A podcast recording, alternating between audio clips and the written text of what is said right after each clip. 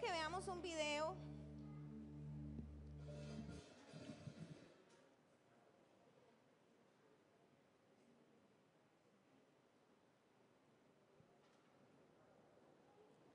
¿Listo? Es una canción.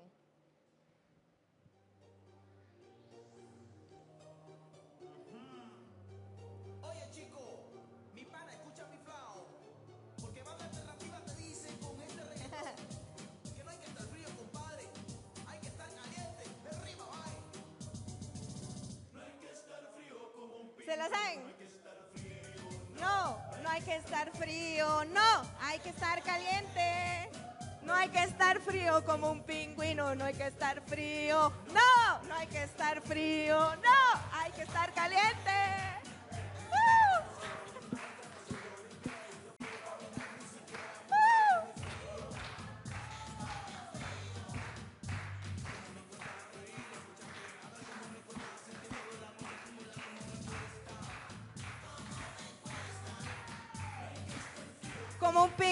No hay que estar frío, no, no hay que estar frío, no, hay que estar caliente.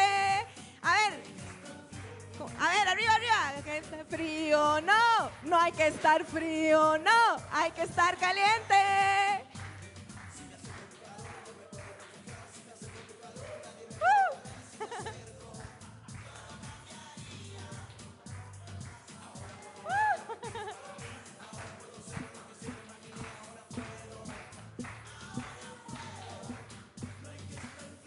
Como un pingüino, no hay que estar frío, no, no hay que estar frío, no, hay que estar caliente. No hay que estar frío como un pingüino, no hay que estar frío, no, no hay que estar frío, no, hay que estar caliente.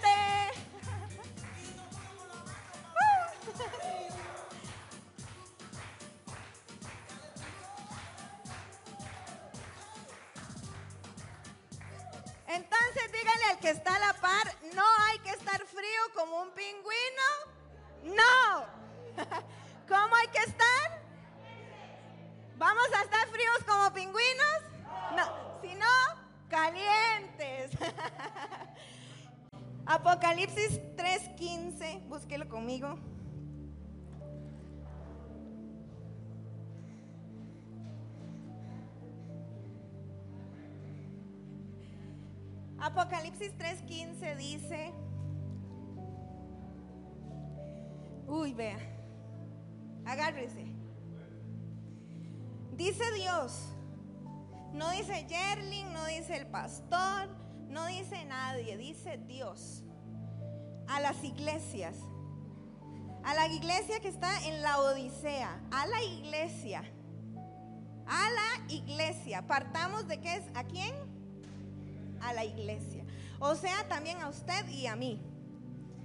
Dice, yo conozco tus obras. ¿Ok? Dios conoce todo lo que nosotros hacemos. Él conoce que hoy nos levantamos temprano, venimos a la iglesia con la mejor actitud, venimos los martes, venimos los miércoles, venimos los jueves, venimos los viernes, venimos los sábados, venimos, "Hey, no tengo nada, nada que hacer, venimos los domingos, vivimos aquí. Y está diciendo, yo conozco tus obras, pero no eres ni frío ni caliente.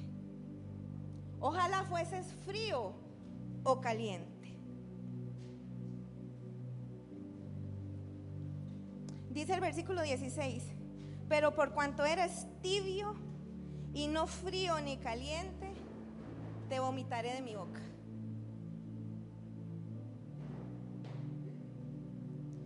Esta es una característica de la iglesia que va a estar antes de que Jesucristo venga a llevarse a su pueblo, antes del arrebatamiento. La iglesia va a estar en este estado. Va a ser una iglesia que no es ni fría como el pingüino, ni caliente, sino una iglesia tibia. Es iglesia de cristianos que están con un pie dentro de la iglesia, pero un pie fuera de la iglesia. Un pie en Cristo, un pie en el mundo. O a veces un dedo en la iglesia y pies, manos y cuerpo y todo fuera de Dios. Hermano, ¿y sabe qué es lo peor? Que a veces usted y yo creemos estar muy bien con Dios. porque venimos a la iglesia, diezmamos, ofrendamos, servimos y creemos que estamos bien con Dios. Pero a veces no, a veces estamos más bien tibios. ¿Cómo sabemos nosotros, hermanos, si estamos fríos, calientes o tibios? Y yo le pregunto en esta mañana, ¿cómo está su vida con Dios? ¿Fría, caliente o tibia? Y le digo lo que dijo el Señor. Ojalá fueras aún frío. Ojalá, aún frío, ojalá. Lo ideal es que estemos calientes. Pero el peor estado que puede tener un cristiano es la tibieza espiritual. Es el peor estado que cualquiera de nosotros que estamos aquí puede tener. ¿Y cómo sabemos si somos fríos, calientes o tibios? Pues hay una historia en el libro de Lucas que quiero que estudiemos. En el capítulo 13, versículo 6. Búsquelo conmigo.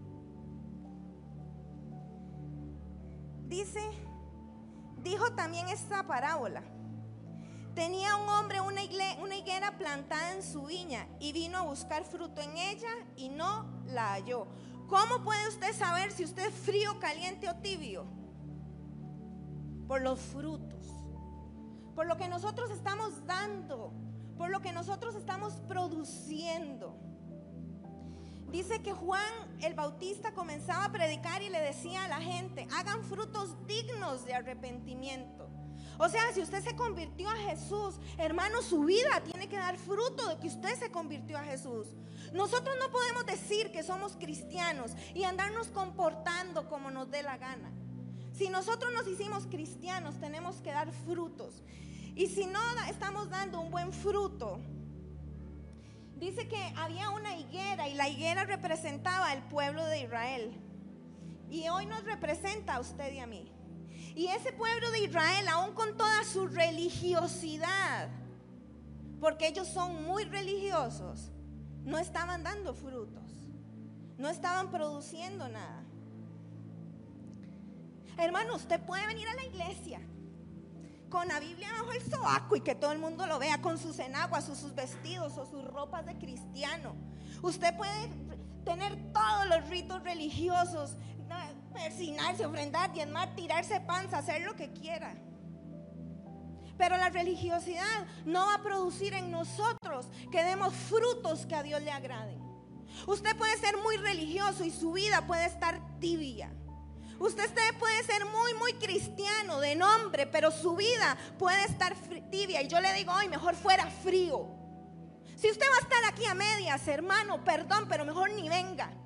Aquí ocupamos gente caliente, la que arrebate la salvación. Y yo tengo el deber de decirle a usted eso, porque a mí no me interesa tener aquí un millón de personas. A mí me interesa tener un millón de personas, pero que vivan una vida agradable a Dios. A mí me interesa que esta iglesia alcance altura, alcance crecimiento, pero no bajo la religiosidad. No siendo tibios, no creyendo que porque servimos o porque hacemos algo en la iglesia ya estamos bien. Y eso no es así. Eso no es así, es su vida la que tiene que empezar a dar fruto. Y dice que esa higuera estaba plantada y se vino a buscar un fruto en ella, pero ella no tenía fruto. Dice el versículo 7. Y dijo al viñador, he aquí hace tres años vengo a buscar fruto en esta higuera. Esos tres años hablan del ministerio de Jesús. Estuvo ahí e Israel en esos tres años no dio fruto de nada. Pero hermano, yo quiero decirle a usted algo. ¿Cuánto tiempo tiene usted de ser cristiano? ¿Cuánto tiempo tiene usted de haber aceptado a Jesús en su corazón y su vida transformada?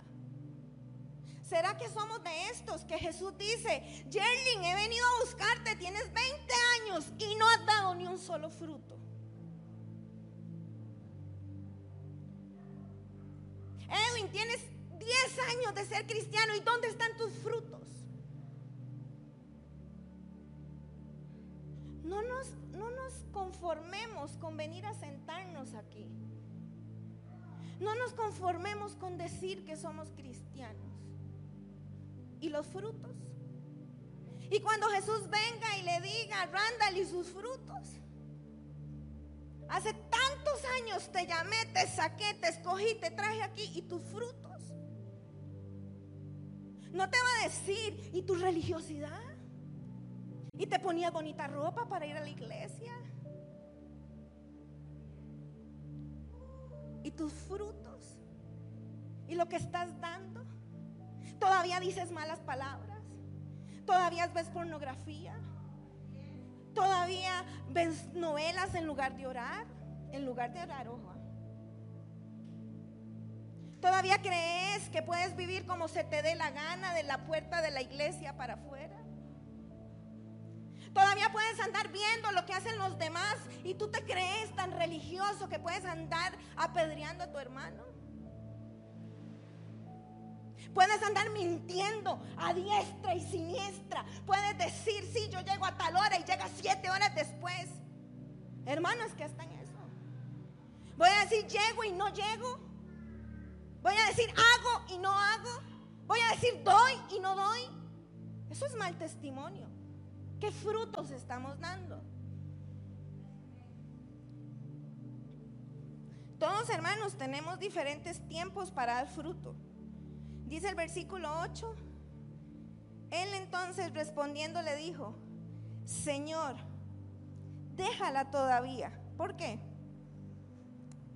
Porque ellos querían cortar esa higuera.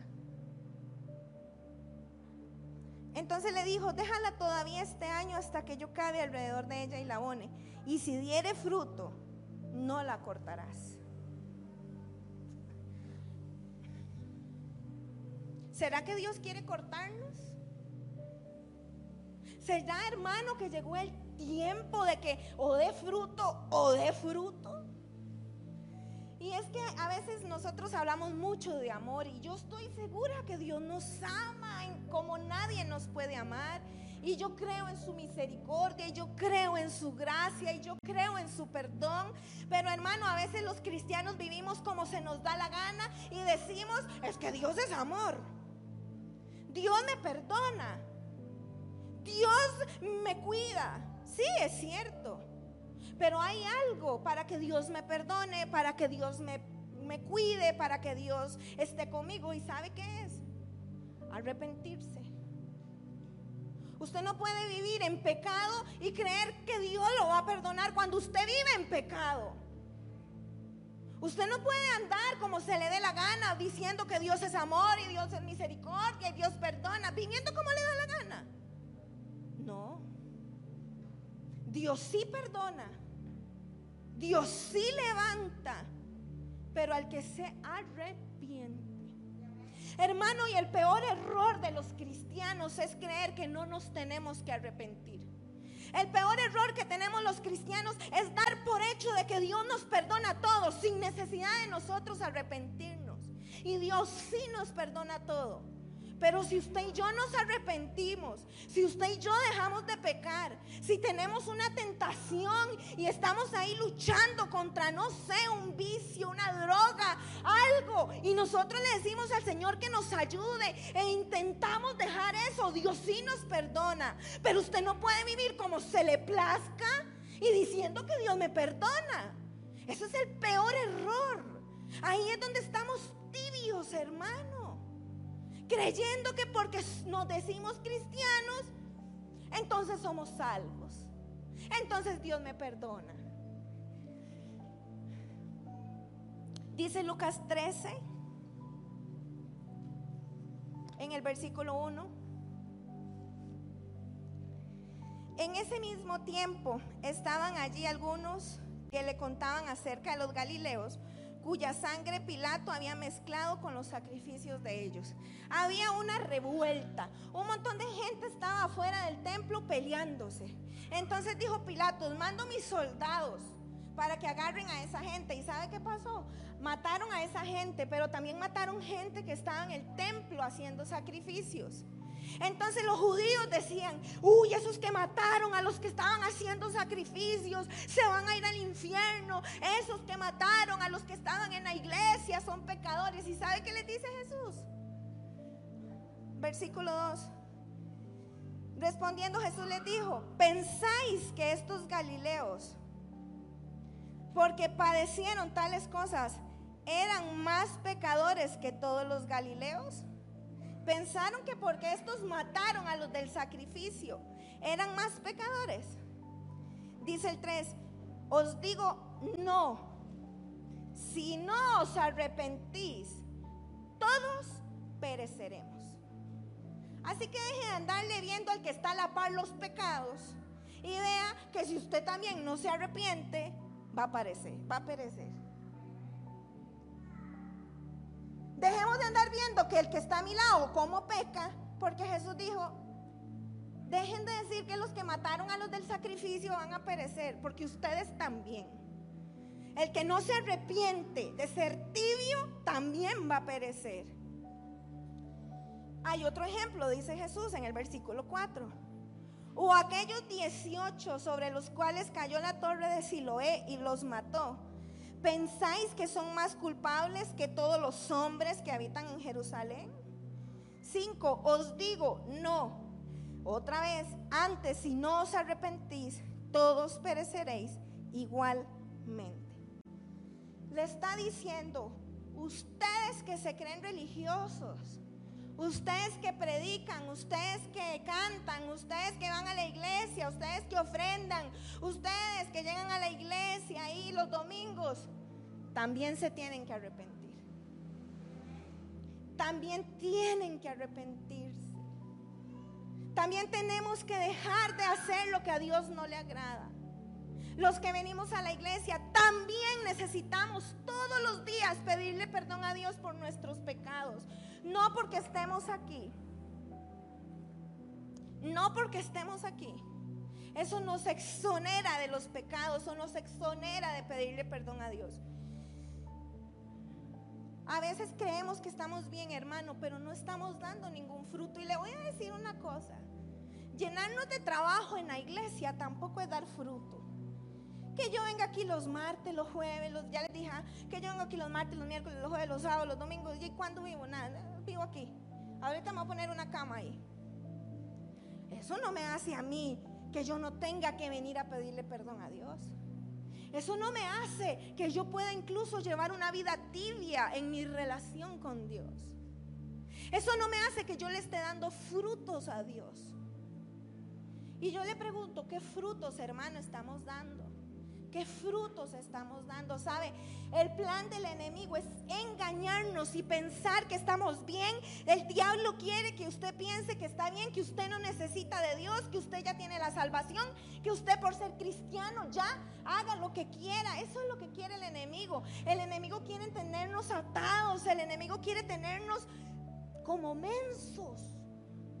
Ay, quiere tenernos con los ojos vendados. Y vean lo que dice Lucas en el capítulo 13, eh, igual, versículo 10. Enseñaba Jesús el día de reposo. Perdón, enseñaba Jesús en una sinagoga en el día de reposo. Esta era de las últimas sinagogas que ya recibían a Jesús. A Jesús ya en ninguna sinagoga lo aceptaban, pero esta era una de las últimas. Y ahí había una mujer que desde hace 18 años tenía un espíritu de enfermedad. Y esa es la causa de muchas enfermedades hoy en día, hermano. Los espíritus. Ahora, los espíritus no nos pueden dominar si somos cristianos, ¿verdad? No nos pueden poseer, pero sí nos pueden oprimir. Ojo lo que le estoy diciendo. A un cristiano, un espíritu no lo puede poseer, pero sí lo puede oprimir, sí lo puede molestar, sí puede estar ahí poniéndole enfermedades.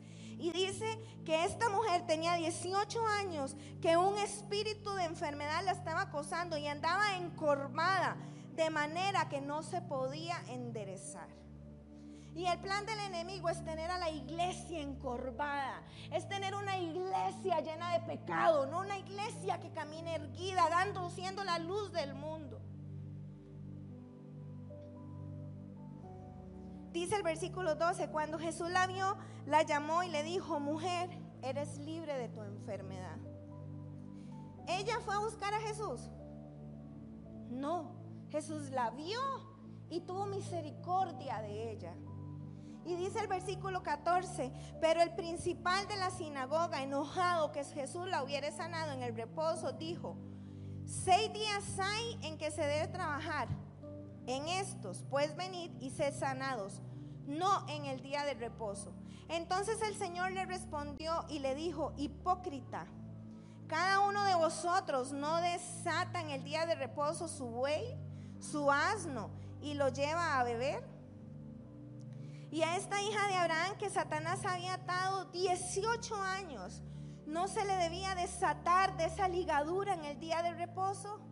Al decir estas cosas se avergonzaban todos sus adversarios, pero todo el pueblo se regocijaba a ver las cosas de Dios. Dice que ella glorificaba a Dios cuando él la liberó. Quiere decir que ella era una mujer recta, que ella era una mujer que conocía a quién era Jesús, que ella era una mujer que estuvo atada aún siendo cristiana. Y sabes, Satanás es la causa de todas las ligaduras físicas, financieras, espirituales, mentales. Pero el plan de él, hermano, es que nosotros vivamos una vida encorvada, vivamos una vida llena de pecado. Entonces el cristiano se levanta en la mañana. Yo me levanto a la mañana, no sé, 5, 6, 7, a la hora que usted se levante. Y me levanto. Se levantó, se bañó, no oró. Desayunó, se fue para el trabajo, no oró. Llegó al trabajo o se quedó en la casa, que los chiquillos, que el perro, que el gato, que la casa, que los trastes. Ay, pero viene Satanás y me dice el martes, qué pereza, Yerling. No vaya al culto a orar, qué cansado. Si usted trabajó de 6 de la mañana, 5 de la tarde, una presa de dos horas, apenas va a llegar a la iglesia sin comer, sin cambiarse. Y luego tiene que ir a dejar a todo el mundo a la casa. Llegó Yerling a las 11 a la casa y al otro día madrugar. No, no. ¡Qué pereza! Y ahí va Yerling. Que hay que ir al culto el, el martes o el jueves. Ay, no, pero yo tengo que trabajar porque yo quiero el iPhone 13 Pro.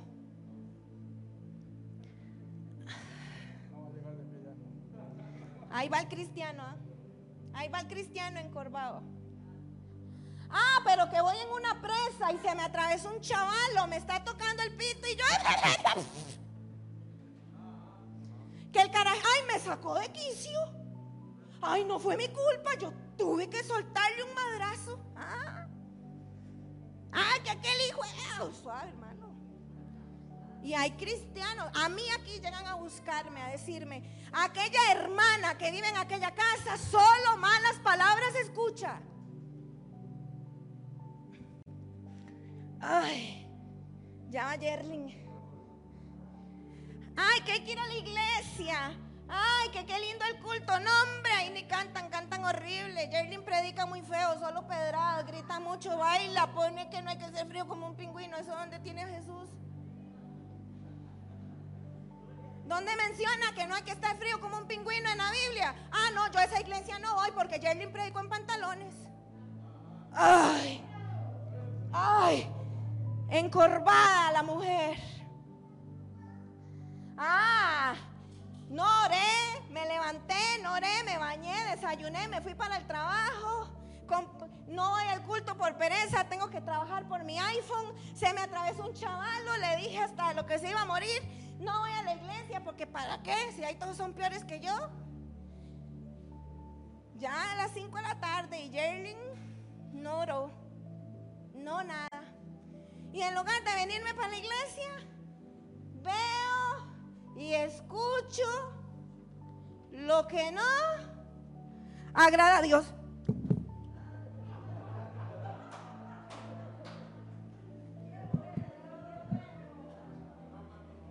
Así nos quiere el diablo. Y todavía tenemos el descaro de decir, el diablo está atado, el diablo está enojado conmigo. ¿Enojado? Si yo lo veo feliz al hombre con usted o conmigo. ¿Enojado? Por favor, si lo tiene usted aquí comiendo de la mano? Enojado. Sí, cuando oramos, ayunamos, leemos la Biblia, no tenemos pereza, no tenemos ambición, no decimos palabras, no criticamos y sí vemos y hablamos lo que agrada a Dios. Ahí sí está enojado. Pero vamos a entrar, el Dios no está enojado. Ahorita les digo. Ah, pero ahí andamos encorvados. 18 años, por eso les decía. ¿Cuántos años tiene usted de ser cristiano? ¿Y cómo andamos? Ay. Porque así es como nos quiere ver el enemigo.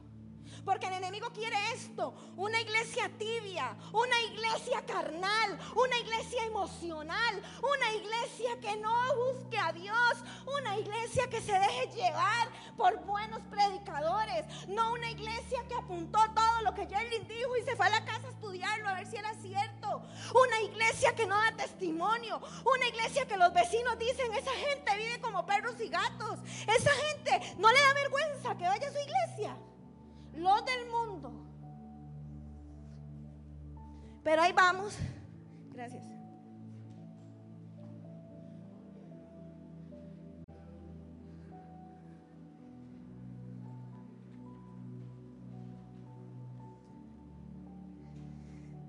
Quiero cerrar con esto.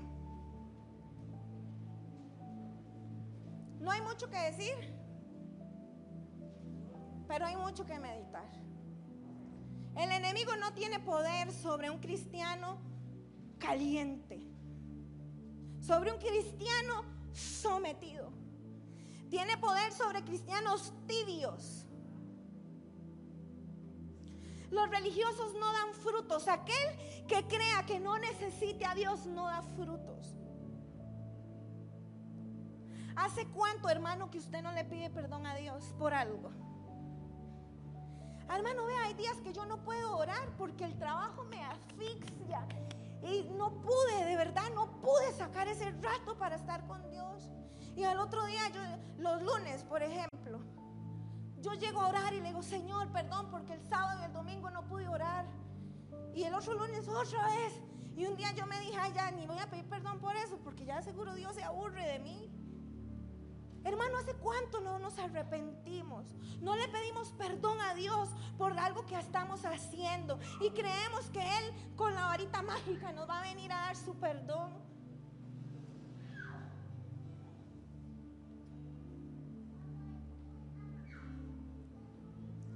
Cuando nosotros nos arrepentimos y nos volvemos a Él, hermano, es hora de dar frutos. Dice el versículo 12.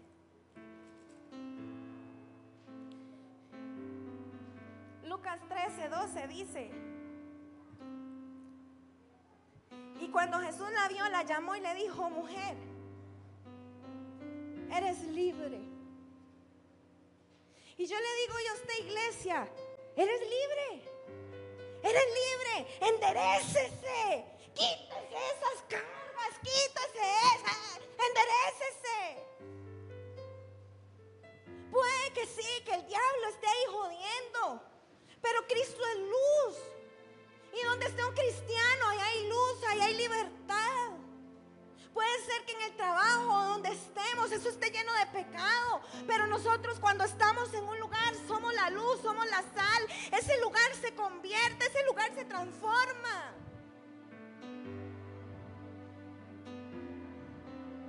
En mi trabajo, cuando yo voy, ellos no dicen malas palabras cuando yo estoy con ellos. Cuando están contando chistes vulgares y yo llego, ellos se calman, claro, porque yo me enojo.